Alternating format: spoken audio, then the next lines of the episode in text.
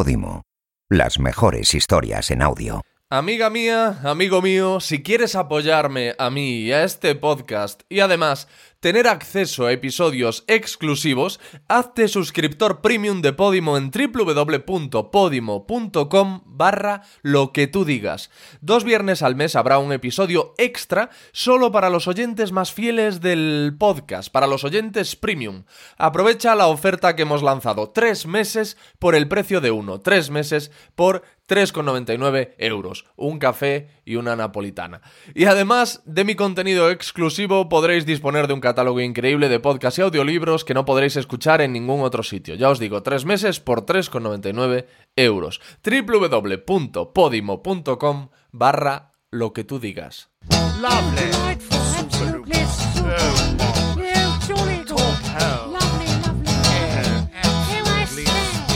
Lo que tú digas con Alex Fidalgo. You'll find us in high places, but we are not your friends. We use you and abuse you all for our untwisted ends. You think that it's your country, it's ours, you silly twits. We're the notorious, happy and glorious, clench of professional Brits. Hola amigas, hola amigos, ¿qué tal? ¿Cómo estáis? Esto que vais a escuchar es un extracto de mi conversación con Jaime Rodríguez de Santiago.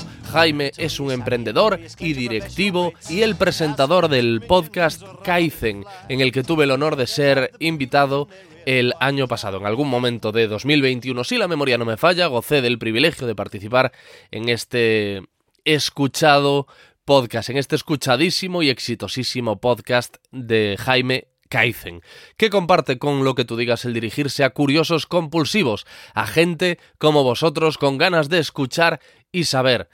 Como dice la propia descripción del podcast en las diferentes plataformas, Jaime te acerca a ideas, técnicas y personas fascinantes que nos permiten entender el mundo cada día un poco mejor.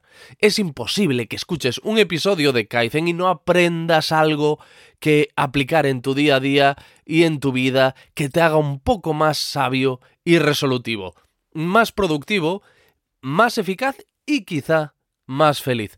Como comprobaréis, mm, teniendo esto presente, intento en este diálogo nutrirme del inabarcable conocimiento de Jaime sobre multitud de temas que nos permiten entender más el mundo y relacionarnos mejor con los demás. Espero que lo disfrutéis y que, como pasa precisamente con Kaizen, este diálogo os haga un poco mejores. Si queréis escuchar la conversación íntegra, si os gusta este ex extracto y queréis escuchar esta y otras conversaciones eh, íntegras que solo están disponibles para suscriptores premium, como eh, mis eh, diálogos con María Gómez, Joaquín Reyes y Juan Carlos Unzue, entrad en www.podimo.com barra lo que tú digas y suscribíos con la oferta especial para mis oyentes de 30 días de prueba totalmente gratis. ¿Eh? 30 días gratis, un mes por la cara para conocer todo lo que se esconde en esa zona para oyentes VIP de la aplicación Podimo, que no solo vais a encontrar esos episodios extra de lo que tú digas, sino un montón de audiolibros y de podcast maravillosos que solo y únicamente podéis escuchar en esa zona premium de Podimo. Sin más, os dejo con este fragmento de mi diálogo con el magnífico y magnánimo Jaime Rodríguez de Santiago.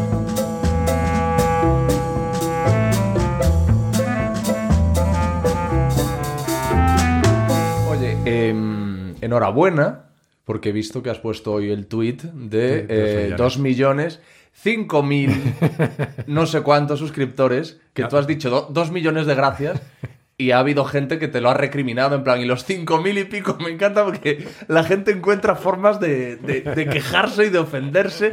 Es como, ¿y esos cinco mil y pico? Que a lo mejor yo soy uno de esos cinco mil a los que no les das las gracias. Pues que además son descargas, o sea, que es que po probablemente podría haber sido cualquiera de ellos. Y ya les he dicho que me encanta que sean tan frikis de no perdonarme un 0,26% de error, porque es la, la filosofía de mi podcast totalmente, soy así de friki yo. Pero, ¿y cuánto tiempo llevas? Eh, pues va a hacer ahora tres años. En, en enero hace tres años. Y que lo, lo decías en un episodio especial que grabaste por los dos años, como que había empezado, bueno, pues como empezamos todos en esto, o sea, sin muchas pretensiones, que creo que es la forma de empezar realmente, los cómo debe de empezar un podcast. Sí, no lo sé. La verdad es que yo empecé básicamente por lo mismo, por lo que he hecho un montón de cosas en la vida, porque me dio por ahí, porque me parecía investigar cosas, ¿no? Siempre he tenido como proyectos paralelos, siempre he tenido mi trabajo y proyectos paralelos, y ninguno llegaba a nada. Y este, pues, Blogs. claro, eh, pero blogs, sí, sí. programación, Yo he tenido tres blogs diseño, de todo. Y, y me dio por hacer esto porque, es- porque escuchaba muchos podcasts y me apetecía y dije, pues voy a probar y se me fue de las manos totalmente. Eh, pero bien, para bien, para bien.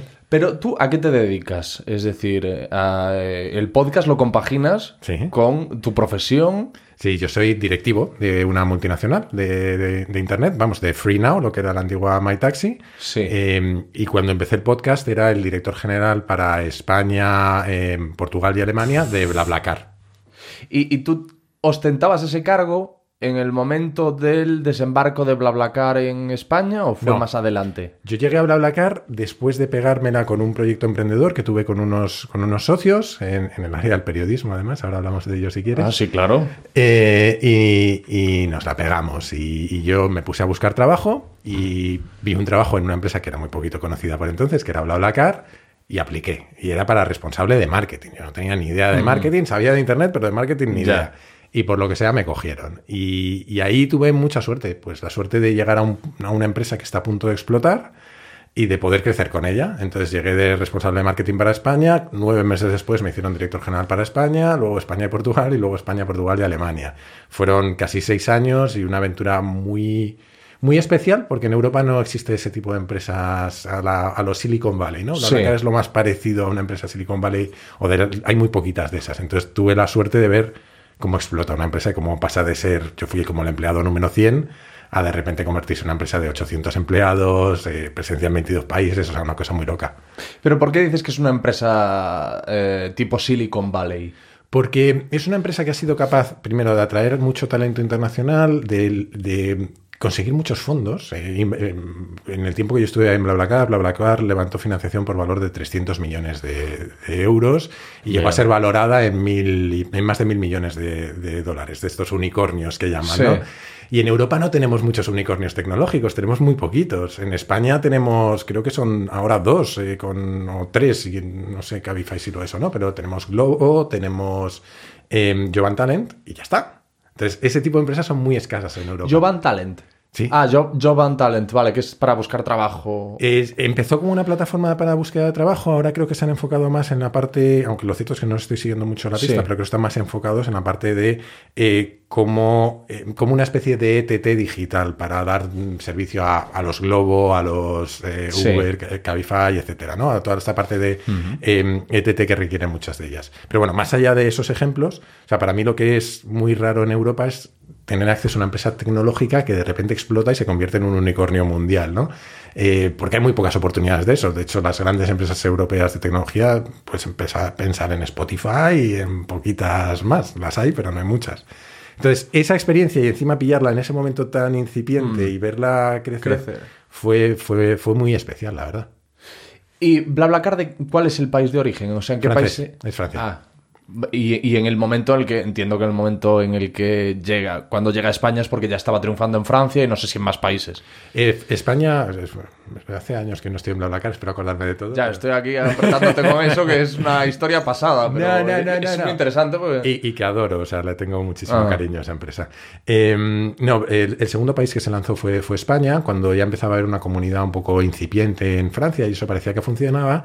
Y una cosa que yo aprendí ahí es que eh, este tipo de empresas, cuando eh, van a buscar inversores, hay una cosa que es fundamental y es que en cada ronda de financiación lo que tienes que ver es, primero, qué vas a demostrar con ese dinero que estás pidiendo Ya. eh, y qué has hecho hasta entonces, ¿no? Y entonces cuando eh, España fue como una prueba de que esto podía funcionar más allá de Francia. Y en. España empezó a funcionar muy bien, entonces, entonces, o sea, la siguiente ronda fue, oye, vamos a dominar toda Europa. Y la siguiente fue, vamos a consolidarnos en Europa y probar en países que sean distintos a Europa occidental, ¿no? Y se lanzó Rusia.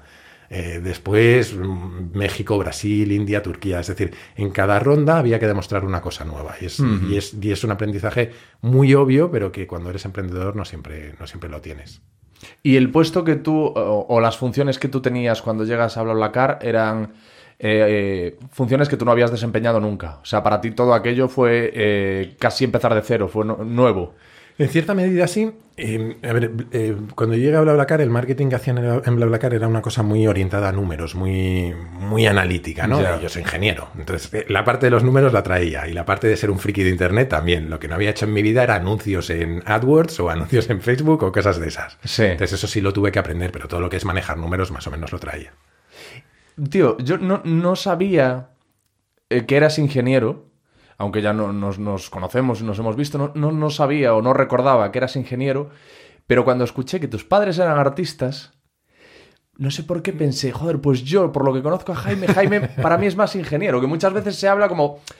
Como que se, se contrapone un poco la mentalidad del artista con la del ingeniero, ¿no? Dice, no, esta persona es, es más mm, artista, esta persona es más ingeniero.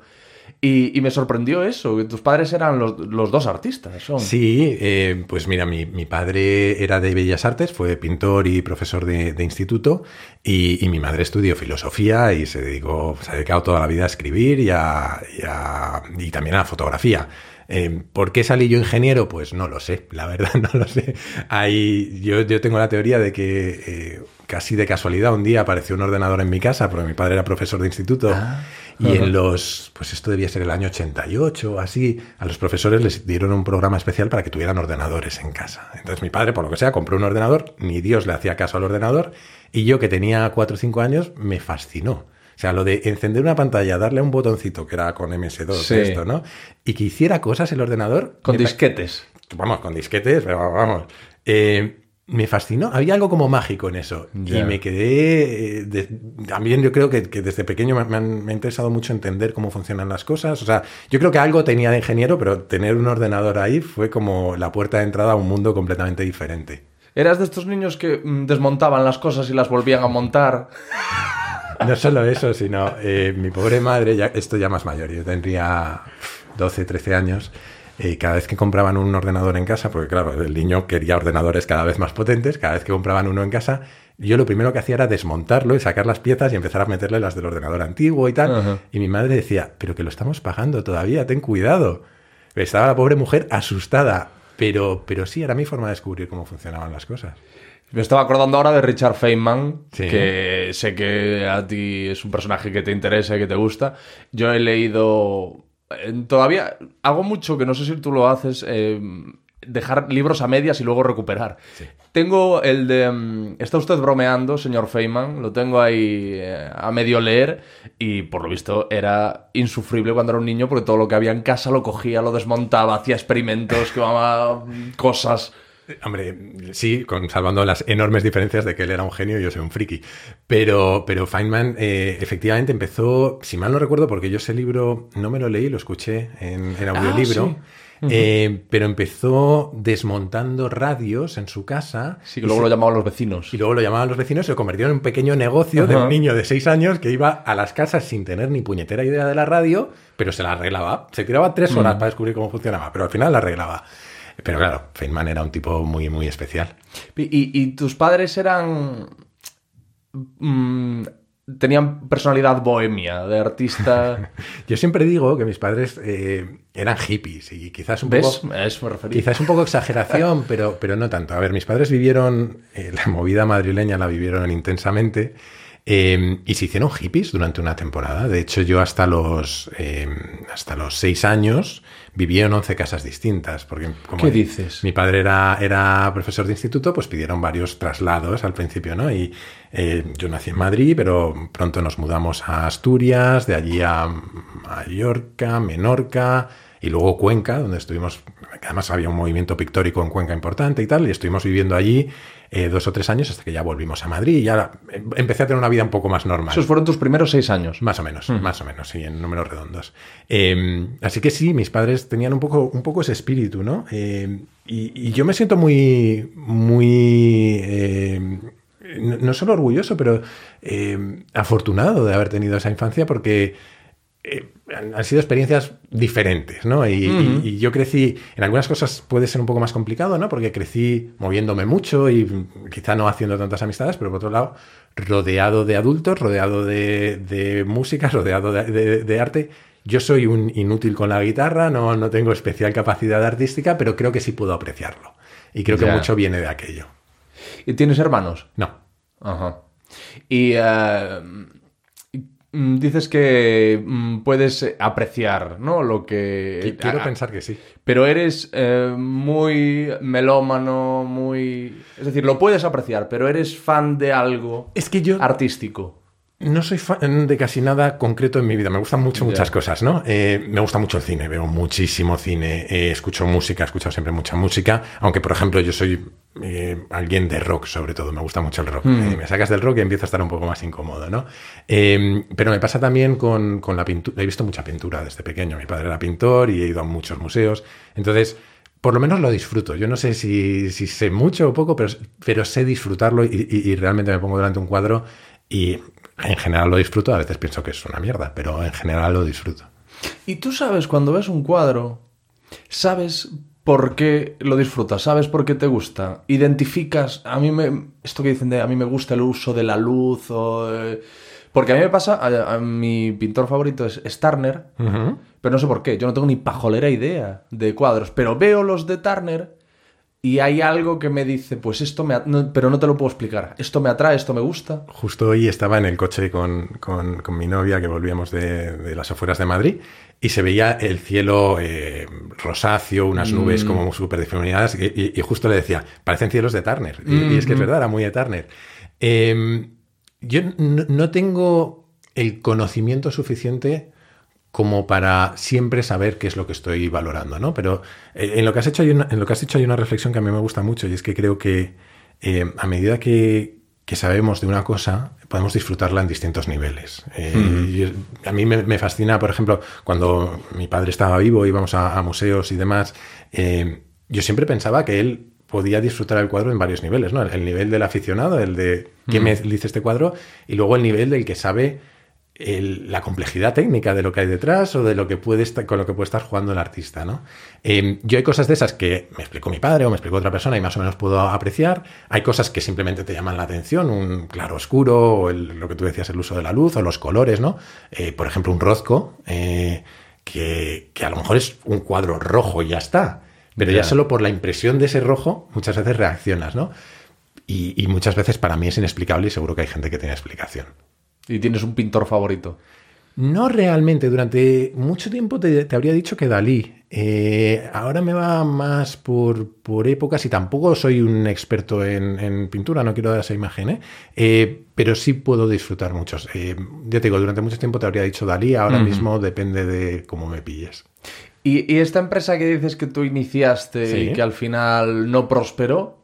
¿Era la primera que iniciabas y no prosperó? O... Sí, vamos a contar las cosas bien para no se me vaya a enfadar nadie. La empresa en sí mismo no la inicié yo, es un proyecto al que me uní cuando llevaba apenas creo que tres meses o cuatro meses, que eh, fundaron unos compañeros de la carrera mío, eh, mía, y eh, que era básicamente utilizar el periodismo, eh, o sea, hacer una plataforma para periodismo ciudadano. Era Ah, vale. generar un, un periódico eh, con contenido generado por usuarios. Muchos de ellos eran estudiantes de periodismo que querían tener sus primeras experiencias, ¿no? Eh, y utilizar algoritmos por detrás para eh, determinar qué artículos funcionaban mejor, cuáles peor, cuáles tenían más interés, cuáles menos. Empezamos por un vertical, que eran los deportes, eh, porque todos llevamos un entrenador dentro y todos Sí. queremos hablar de fútbol. Eh, y la idea era replicarlo en otros. Fue, fue una aventura de unos tres años en la que al final nos acabó matando un grupo de medios bastante conocido porque nos intentó comprar y nos tuvo un año negociando hasta que nos quedamos sin pasta. eh, Yo me rendí, el, otros se fueron rindiendo después, etcétera. Fue una aventura. Pero claro, te puedes imaginar que nosotros, eh, este grupo de medios cuyo nombre no pronunciaré, eh, nos intentaba integrar en alguno de sus periódicos deportivos y claro, llegabas a la redacción y decías, mira, que es que vamos a hacer lo mismo que hacéis, pero sin periodistas. Claro, no sentaba especialmente bien. Eh, no supieron encontrarnos el encaje. Eh, y es una pena porque en audiencia funcionamos muy bien, pero, pero no supimos eh, ganar dinero, eh, no supimos monetizar. ¿Y cómo se llamaba este proyecto? 6-0, que encima tenía un nombre muy complicado porque el 6 era con número y el 0 con letra, lo cual que es algo que he aprendido que nunca hay que hacer. Y obtuviste mucho aprendizaje de, de esa experiencia y del final de ella. De cómo sucedieron las cosas, porque al final era, estábamos hablando de eso, el primer proyecto en el que estabas así de implicado. Sí, a ver, yo cuando empezábamos con Sistero yo creo que tenía 25 años eh, y por un lado te llevas la experiencia de hacer cosas que en una empresa no habrías hecho con esa edad, eh, desde interactuar con inversores, eh, tomar decisiones importantes, eh, eh, yo qué sé, gestionar un equipo, o por lo menos coordinar un equipo. Y, y luego me llevé muchos, apre- eh, muchos aprendizajes vitales. Eh, el final de esa etapa fue muy dura para mí, porque, eh, a ver, como te decía, le dediqué tres años. Esto fue, no lo quiero decir mal, pero entre 2010 y 2013, es decir, justo saliendo de la crisis financiera. Em, yo me dejé básicamente todos mis ahorros porque no teníamos salario y esas cosas, entonces Ya. te las gastando. Entonces me dejé mis ahorros. me costó también una pareja por aquel entonces. Por, porque estabas tan dedicado. no, no solo por eso, probablemente. Y es- a, a- a toro pasado todos somos manolete, ¿no? Seguramente se pueden sacar muchos análisis. Eh, pero en parte sí. En parte eh, yo dedicaba tantas energías a eso que estoy seguro que descuidé de mi pareja entonces, ¿no? Entonces, en un momento dado yo me encontré a punto de cumplir los 30 sin dinero, sin pareja y sin saber qué hacer con mi vida, porque me tiré seis o siete meses en el paro buscando trabajo. Eh, pero claro, era- acababa de acabar la crisis, o estaba terminando la crisis financiera, no había mucho trabajo todavía. Entonces fue un momento duro, pero, pero del que yo me llevé un montón de, de aprendizajes, la verdad. Y yo creo que contigo lo, lo comentamos, ¿no? Que, que tú pasaste por, de forma diferente, pero antes de lo que tú digas, por una etapa también complicada en la que te planteas un poco qué hacer con tu vida. Yo tuve la suerte de que se cruzó BlaBlaCar por ahí. Si no, pues no sé qué, qué habría acabado haciendo. Porque tú eres una persona eh, segura de ti misma, que no es, o sea, una cosa es ser seguro de uno mismo y otra es ser un ególatra, ¿sabes? O sea, ser seguro de uno mismo es una virtud, es una, una cosa estupenda y, y ser un ególatra, pues ya sabemos que es el exceso. Pero yo te pregunto, ¿tú, tú eres una persona segura de ti misma en el sentido de eh, atravieso un bache, pero sé que voy a salir?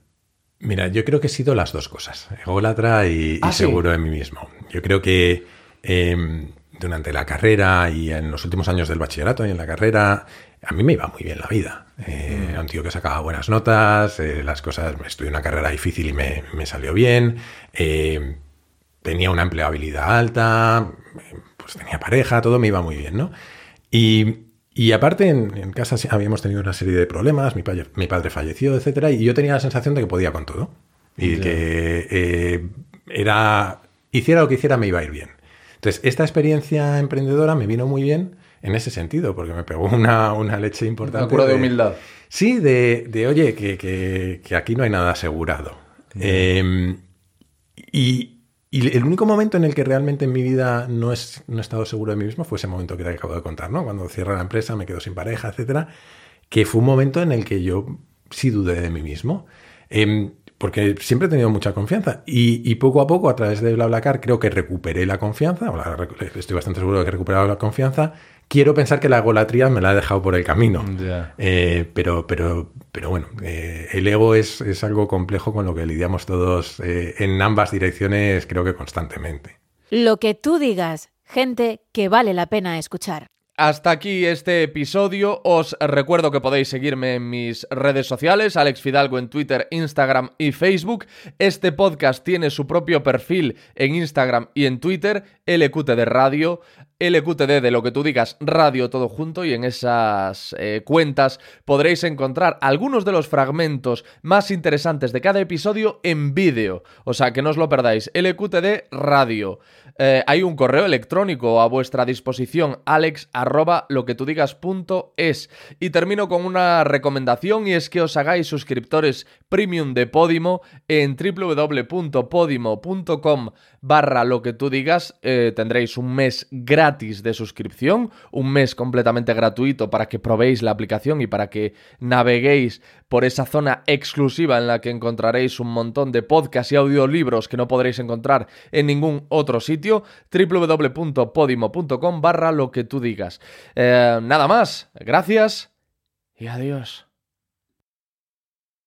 Has escuchado uno de los podcasts exclusivos de Podimo. Esperamos que lo hayas disfrutado. Te invitamos a visitar podimo.com para descubrir miles de historias en formato podcast y audiolibro.